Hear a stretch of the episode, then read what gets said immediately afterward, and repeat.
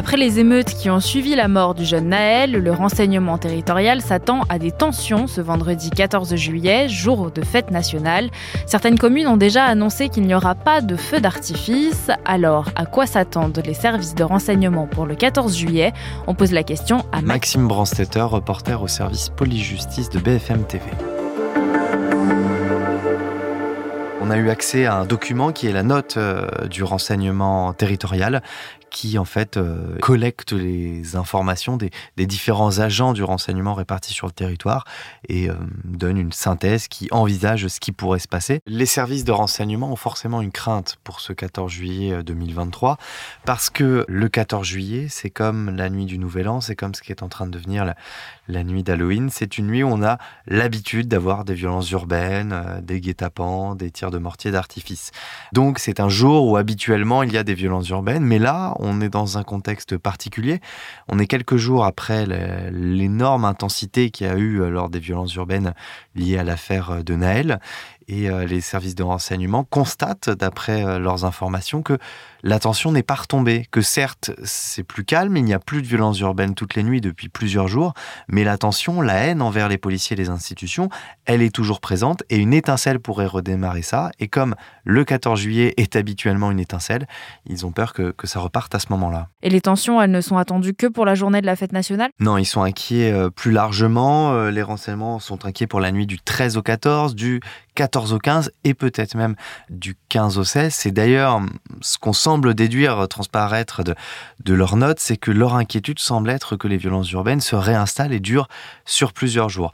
Ils sont inquiets particulièrement pour la zone Île-de-France, la région lyonnaise et le Nord, parce que habituellement c'est là où il y a, il y a beaucoup de violences urbaines, mais euh, la note précise qu'ils sont inquiets globalement pour tous les quartiers sensibles de France.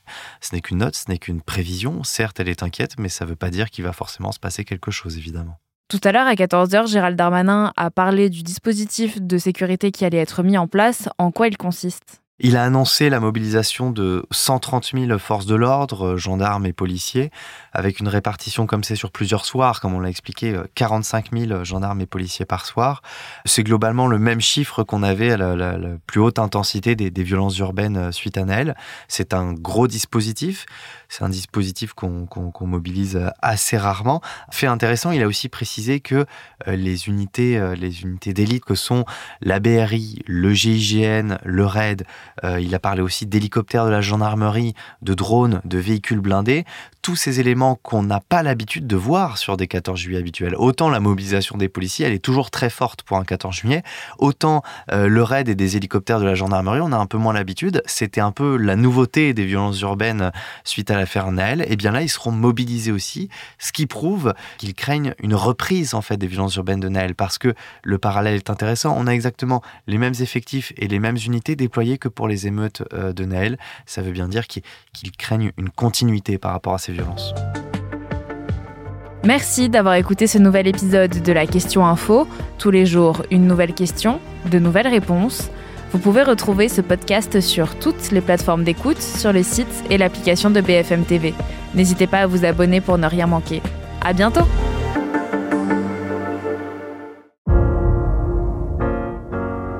Vous avez aimé écouter la question info? Alors découvrez le titre à la une, le nouveau podcast quotidien de BFM TV. Les grands récits de l'actualité, des témoignages intimes, c'est tous les soirs sur vos plateformes préférées. À bientôt